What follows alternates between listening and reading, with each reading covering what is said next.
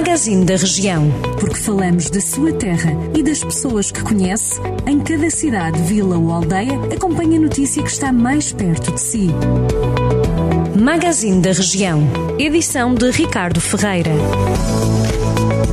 A Câmara de Mortágua anunciou o alargamento do Serviço Municipal de Transporte Flexível a pedido, que é feito por táxi, tendo adicionado mais 26 lugares ao projeto inicial e criado mais rotas no Conselho. Ao todo, a iniciativa conta agora com um total de 32 lugares, com cobertura de viagem de ida e volta. São seis as rotas que servem o município e que, segundo a autarquia, terão uma maior abrangência territorial do serviço de transporte a pedido, com rotas a partir das localidades de Água Levada, Caparrosa, Freixo, Sobral e Tarrastal.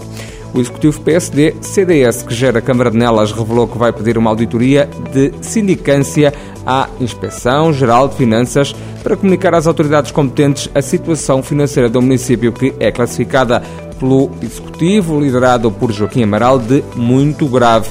A autarquia tornou público um relatório sobre a situação encontrada desde que tomou posse em outubro. No documento é denunciada a realização de empreitadas e aquisições de bens e serviços sem cabimento e compromisso no valor de cerca de um milhão de euros.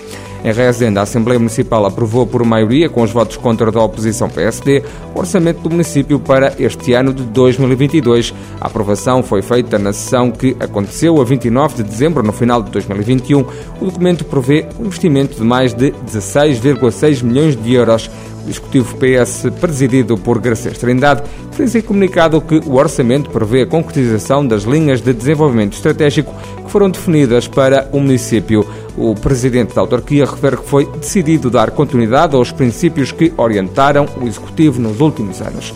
E em Sátão, o posto de turismo recebe a partir de hoje e até 25 de fevereiro a exposição Fábrica de Sonhos, Launi Joias e Launi Kids de Launi Gisela. A matemática é a inspiração para o trabalho desta criadora, de seu nome Gisela Lopes, com o nome artístico de Launi Rocha foi com base na espiral de Fibonacci e na concha de Nautilus, que criou algumas das peças que integram esta nova coleção de joias. A exposição está patente no Posto Turismo de Sátão de segunda a sexta-feira, das 9 às 5 e meia da tarde e aos sábados, das 9 às 2 da tarde. Já sabe que estas e outras notícias da região estão sempre disponíveis para consulta pública em jornaldocentro.pt.